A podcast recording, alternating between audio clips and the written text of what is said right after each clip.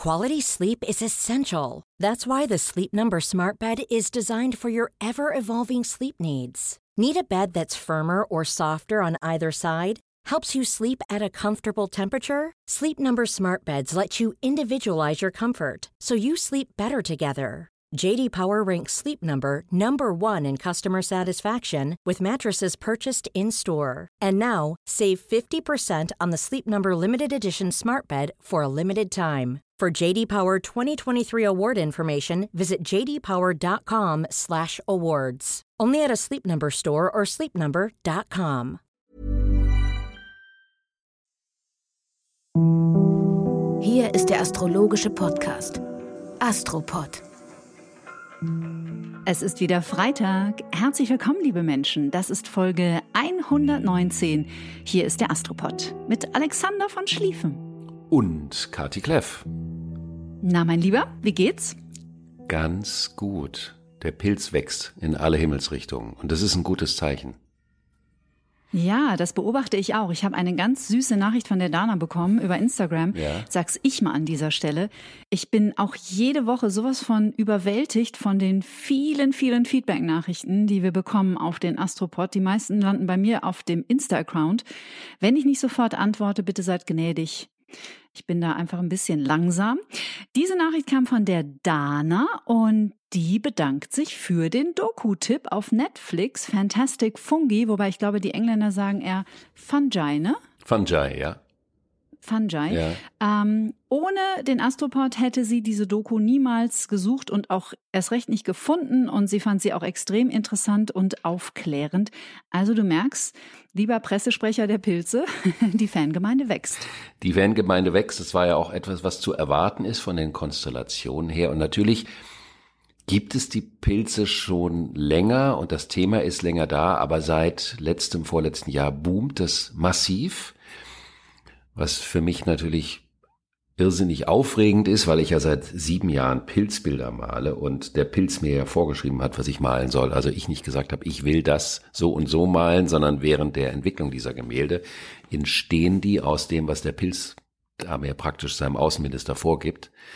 Mhm. Und umso aufregender ist es, dass am Wochenende der Pilz es auf die erste Seite des Feuilletons der Frankfurter Allgemeinen Sonntagszeitung geschafft hat. Und es war wirklich, Blitz. ja, es ist wirklich potzblitzig hoch zehn und es ist überwältigend, wie viele Menschen mir diesen Artikel sofort geschickt haben. Das ist doch dein Artikel. Und zwar ist dieser Artikel von Novina Gölsdorf, das ist auch irgendwie ein cooler Name, finde ich. Mhm in der Frankfurter Allgemeinen Sonntagszeitung vom 5. Juni 2022 Die magischen Retter der Welt. Mhm. Und da würde ich Schön. gerne noch mal was vorlesen. Ich weiß, dass ich nicht Sehr so der gerne. Vorlesekönig bin, aber wir haben die Zwillingezeit und da ist es in Ordnung, dass man mal öfter was vorliest. Sonst sprechen wir ja immer frei. Ich glaube, das ist einfach ein alter Glaubenssatz von dir, dass du nicht vorlesen kannst. Ich lausche dir sehr gerne. Also, hau raus. Selbst von den Pilzen, die nicht Magic Mushrooms heißen, scheint ein Zauber auszugehen. Der Pilz wird als Hoffnungsträger in krisengeschüttelten Zeiten, perfekter Partner und Lehrmeister gefeiert. Er ist zur Lieblingsmetapher geraten für gesellschaftliche Dynamiken und Individuen, die ihrer Individualisierung müde geworden sind. Was die amerikanische Anthropologin Anna Löwenhaupt-Zing in ihrem Buch Der Pilz am Ende der Welt, hat der Pilz-Außenminister natürlich gelesen, bei Mattes und Seitz erschienen, ein Denken mit Pilzen nennt, wird immer anziehender.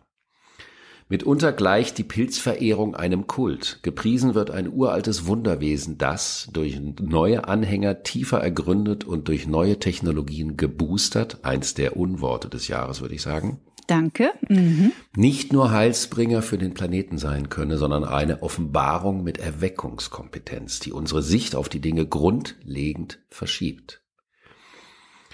Insbesondere der amerikanische Pilzprophet und TED-Talker Paul Stammet versammelt eine wachsende internationale Gemeinde hinter sich, die sich der Mykologie, das ist die Pilzforschung, widmet. Meist jenseits der universitären Wissenschaft, die, was Pilze betrifft, bisher kaum etabliert ist.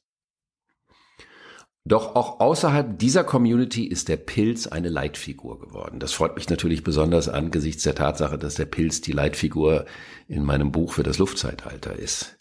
Mhm. Das ist womöglich mehr als ein bloßer Trend, sondern Ausdruck eines gegenwärtigen Blicks auf den Menschen und seinen Platz in der Welt und verrät einiges darüber, was Gesellschaften derzeit umtreibt. Ich finde das so schön, weil wir ja so viel Mist im Moment da haben und wir haben so viel Ärgernis und wir haben so viel Erdreich Kacke, Entschuldigung, sprichwörtlich in der Welt. Und dass diese Dinge trotzdem sich weiterentwickeln. Aber der Pilz macht das ja sowieso, der macht das im Stillen. Soll ich noch ein bisschen weiterlesen oder sollen wir, was meinst du? Also ich würde erstmal einwerfen, dass der TED-Talker, den du gerade erwähnt hast, nämlich Paul Stamets, Ja. genau derjenige ist, der ja auch in der Netflix-Doku praktisch das Zünglein an der Waage ist. Das ist ja der Hauptprotagonist, um dessen Forschung es geht. Und das finde ich super interessant, weil ähnlich wie du ist auch der ein Quereinsteiger.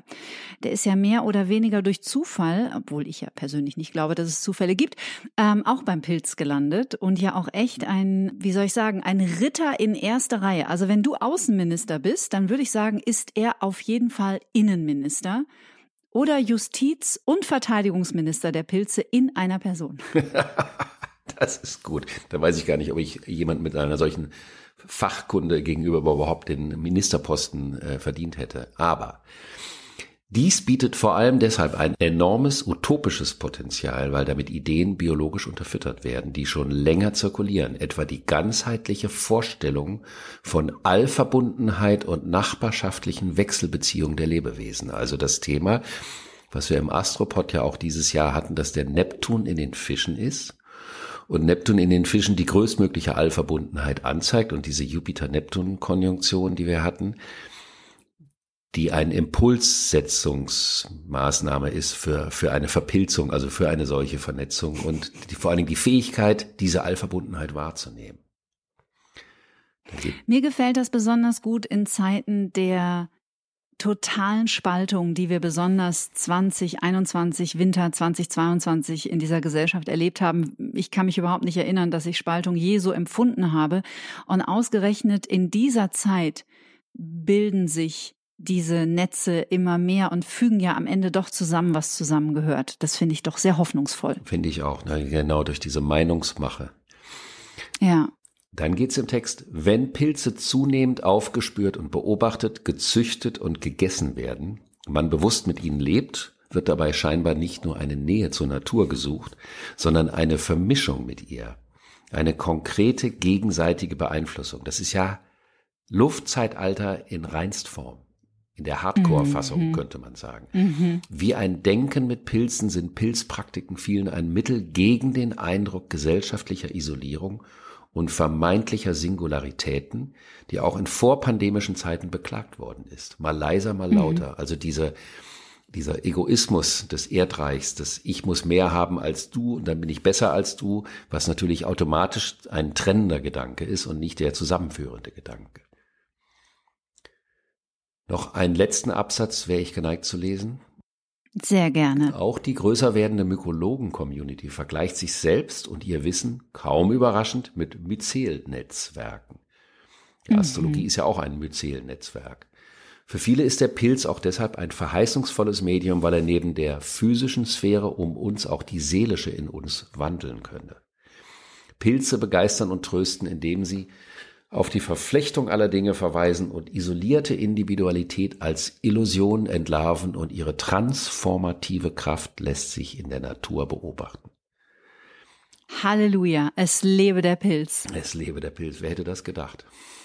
Ja, aber was du auch echt dafür prophetische Arbeit geleistet hast, das ist ja wirklich total verrückt. Das fasziniert mich ja fast noch mehr als ähm, der Pilz an sich und den finde ich schon ziemlich ein Knaller.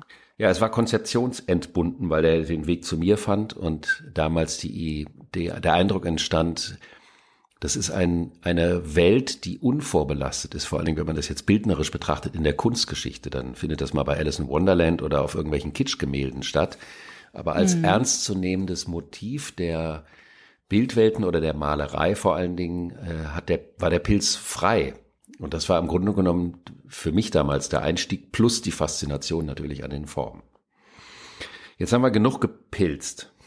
Ich würde gerne noch einen Satz anfügen. Ja, gut. Ich stecke trotzdem noch ein bisschen in einem Dilemma, weil es ja tatsächlich so ist, dass man sich noch nicht einig ist, ob der Pilz eine Pflanze oder ein Tier oder vielleicht nichts von all dem ist. Und ich stelle fest, es ist jetzt vielleicht ein bisschen albern, aber ich möchte es trotzdem hier in diesem geschützten Raum sagen. Ich frage mich, ich lebe ja schon sehr, sehr lange vegetarisch und eigentlich auch immer mehr vegan. Ich würde mal sagen, so 85 Prozent. Kann ich denn jetzt noch Pilze essen? Natürlich. Die werden ja auch entwickelt im Sinne von Eiweißersatz, Nahrungsmittel, ähm, mhm. Baumaterialersatz, Schaumgummiersatz, äh, Material, was sich selber wieder recycelt und auflöst. Und das ist natürlich total faszinierend. Vollkommen klar. Und die Idee, ob man den zuordnen kann oder nicht, im Sinne der exakten Naturwissenschaften des Erdreichs, das ist dem Pilz vollkommen egal. Ach ja, richtig. So war das ja. Hier kommen die Konstellationen der nächsten sieben Tage.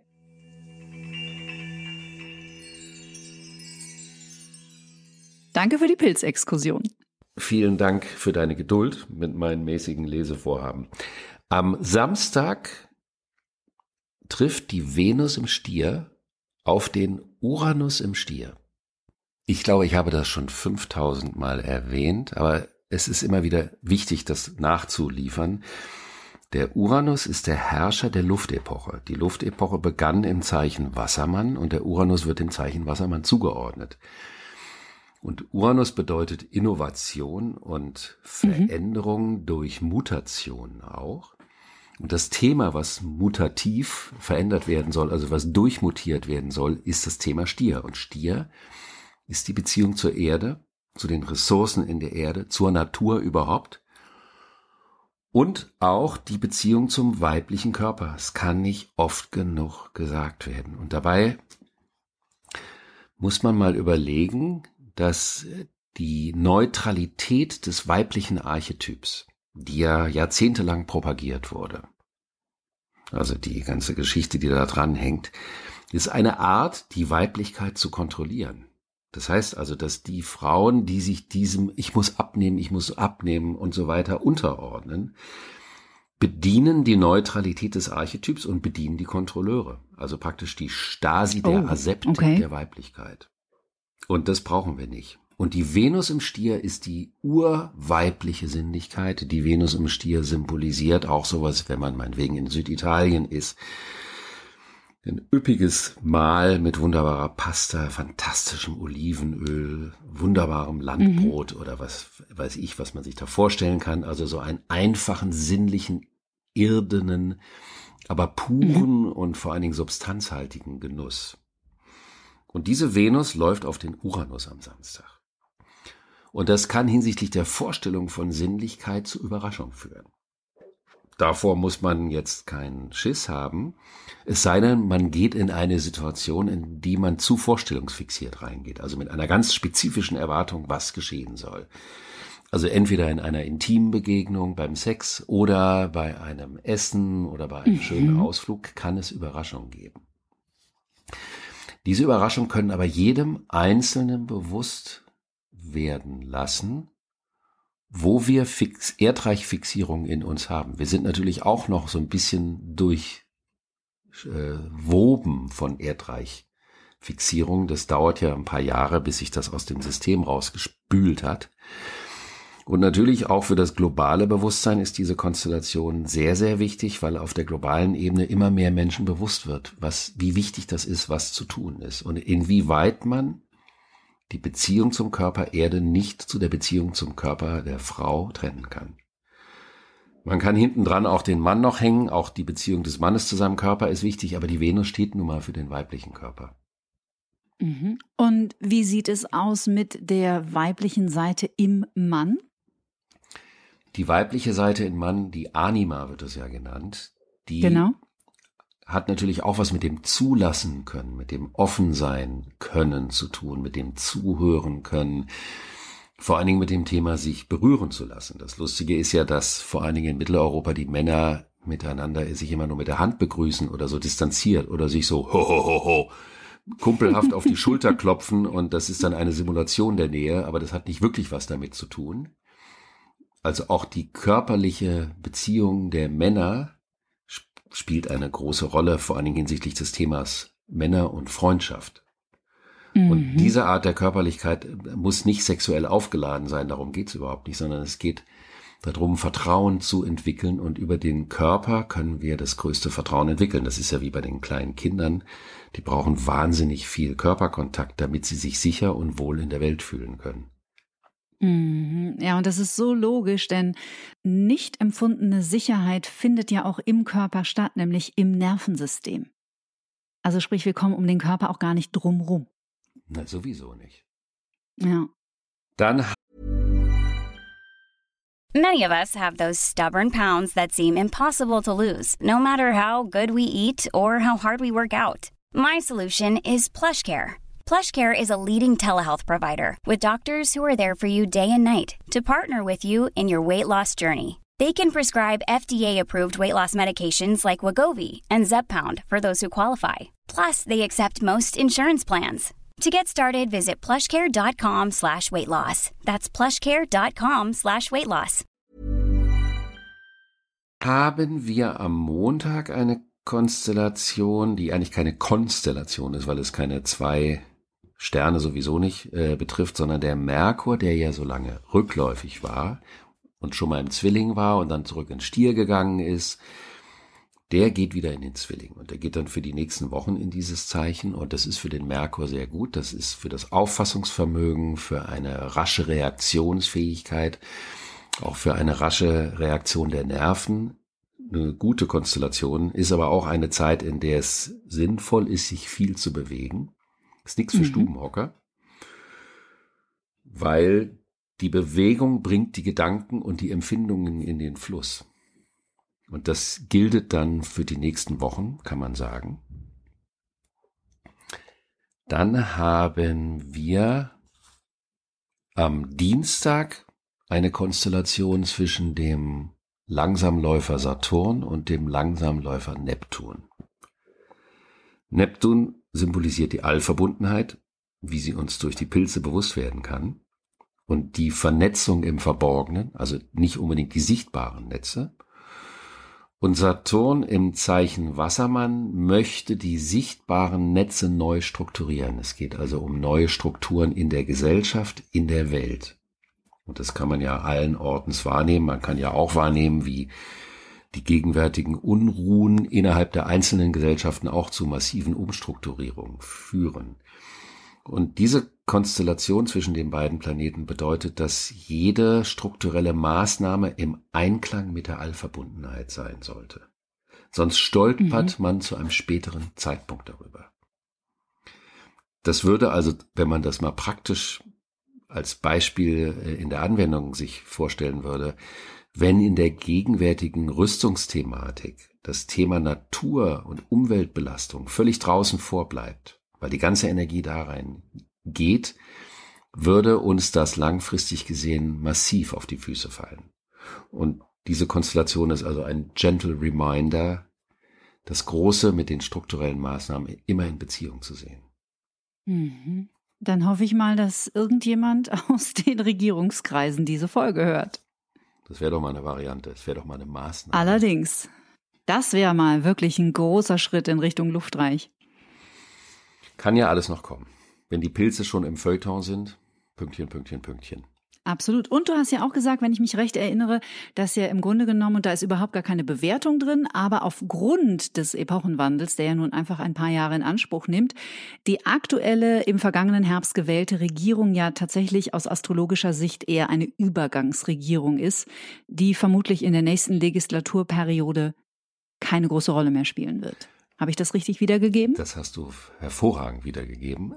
Puh. Es kann aber sein, dass die, was ja auch zum Teil schon passiert, dass die durch die Situation sich verändern. Und dass die neue Wege gehen und andere Wege gehen und dann kann daraus eine andere Konsequenz folgen. Also das, was das Motiv, unter dem sie angetreten sind, wird nicht das Motiv sein, unter dem sie bleiben können. Mhm. Die Hoffnung stirbt zuletzt, meine Lieben. Als Beispiel. Wenn wir schon bei der Hoffnung sind, dann gucken wir jetzt auf den Dienstag. Ja, sehr gerne. Am Dienstag haben wir einen Vollmond. Die Sonne im Zwilling und der Mond im Schützen. Und dieser Vollmond bildet einen 90-Grad-Winkel zu dem Planeten Neptun. Und ein Phänomen, was optisch wirklich faszinierend ist, wenn man sich den Tierkreis als Kreis anschaut, dann markiert dieser Vollmond die Schnittmenge, also schneidet den Tierkreis in der Mitte durch. Und dann hat man auf der einen Seite, auf der linken Seite alle Planeten und auf der rechten Seite keinen einzigen. Das sieht also aus wie, eine, mhm. wie ein halbes Kuchenstück also, oder wie ein halber Kuchen mit den an oder vorgeschnittenen äh, äh, Kuchenstücken, also ein runder Kuchen, kein quadratischer Kuchen, als ob die rechte Hälfte des Kuchens nicht da sei. Und das ist deswegen spannend, weil ja diese der Tierkreis als Gesamtheit des Lebens symbolisiert. Die zwölf Archetypen. Und wenn nur sechs betont sind und die anderen draußen vorbleiben, dann heißt das, es gibt eine gewisse Einseitigkeit, die ja auch in der Jahreskonstellation zu sehen ist. Dieses Zusammenrücken der fünf Planeten in den aufeinanderfolgenden Zeichen, Pluto, Saturn, Neptun, Jupiter und Uranus, was ich ja als diese Stasi-Konstellation, nochmal Stasi mhm. in der gleichen Folge, in der U-Bahn sitzenderweise, der eine macht was und das hat sofort Resonanzen auf, äh, auf den nächsten übertragen. Und jetzt kann man das nochmal zwei Schritte weiternehmen. Es ist also eine Gesamtsituation, die durch den Vollmond symbolisiert wird, dass egal wo sich etwas bewegt, es hat sofort eine Konsequenz. Auf einer größeren Ebene, als wir das bisher noch hatten. Gleichzeitig ist das der Vollmond des Verstehens und Begreifens und Glaubens und Hoffens.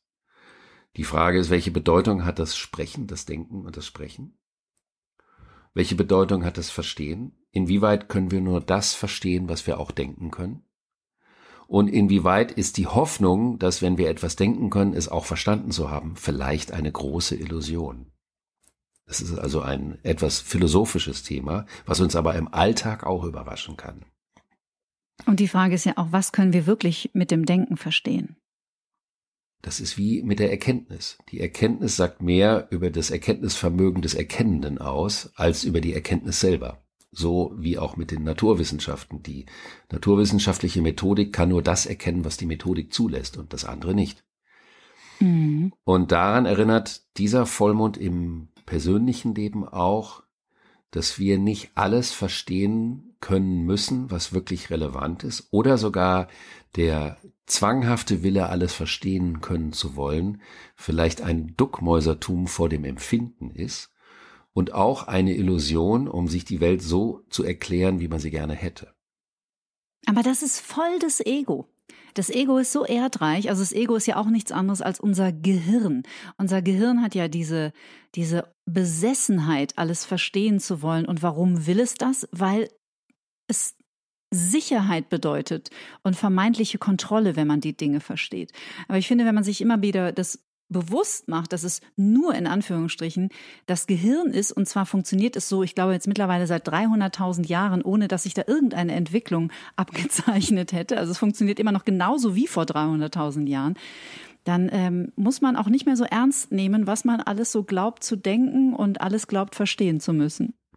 Genau, die Wahrheit, die zwischen den Verständnisnetzen sich befindet, die ist vielleicht die größere, zumindest zu diesem Zeitpunkt. Mhm. Es kann eine Desillusionierung des Denkvermögens, des Intellekts, aber auch der daran gekoppelten Hoffnung sein. Also die Beziehung zwischen Denken und Hoffen kann mhm. desillusioniert werden zugunsten einer größeren Einsicht. Das klingt ja ganz vielversprechend. Ja, das kann auch irritierend für manche sein, aber auf jeden Fall glaube ich. stimuliert es eine andere Art, eine größere Art, eine pilzigere Art der Wahrnehmung. Ich weiß nicht, war es Descartes, der gesagt hat, ich denke, also bin ich? Und ich habe irgendjemanden ähm, darüber sagen hören, vielleicht war es sogar Eckhart Tolle, es könnte sein, dass das einer der größten Irrtümer der Geschichte ist. Dieses Ich denke, also bin ich. Cogito ergo sum. Mhm. Ich würde das auch für einen Irrtum halten, aber die Frage ist natürlich immer, in welchem Kontext dieser Satz gesagt wurde. Wenn das sich auf eine rein kulturelle Beschreibung bezieht, die ja nicht, also die nicht wertend sein muss, dann kann das vielleicht sogar richtig sein, aber ich verstehe, was der Herr Tolle dazu gesagt hat, wenn man das als Prämisse des Seins, des Selbstseins definiert, ist das ein gigantischer Irrtum. Wobei mir das schwerfällt, einem großen Philosophen zu widersprechen. Vielleicht hatte Descartes auch mal einen schlechten Tag. Dann hat er aber aus dem einen Tag sein ganzes Lebenswerk gebastelt. Wir kommen noch mal kurz zum Mittwoch. Da trifft der Mars auf den Chiron.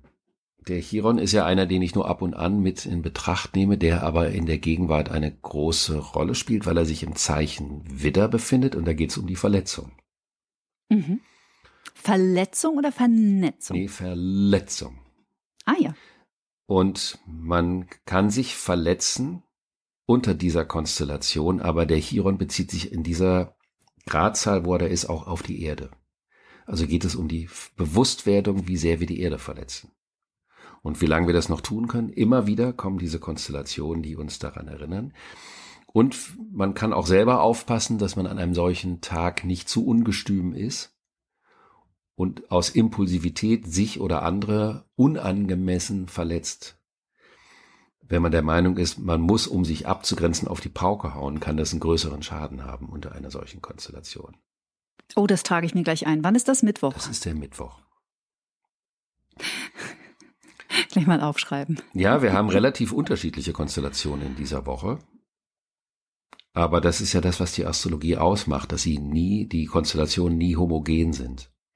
Und so wie das Leben halt, ne? Genau. Und in der Vielfalt und der Ambivalenz zeigt sich das Organische erst. Mhm. In diesem Sinne wünsche ich euch allen eine ganz wundervolle Woche und danke dir, Kati, für deine Geduld mit meinen permanenten Pilzexkursionen. Ich glaube, dass inklusive aller Zuhörerinnen und Zuhörer du dich bei niemandem entschuldigen musst oder um Geduld bitten. Ich meine, wir kleben alle an deinen Lippen. Und insofern immer her mit der Vorlesestunde. Mal schauen, was in der nächsten Woche kommt. Bis dann. Wir freuen uns drauf. Genau. Bis nächsten Freitag, ihr Lieben. Ciao. Tschüss, schönes Wochenende.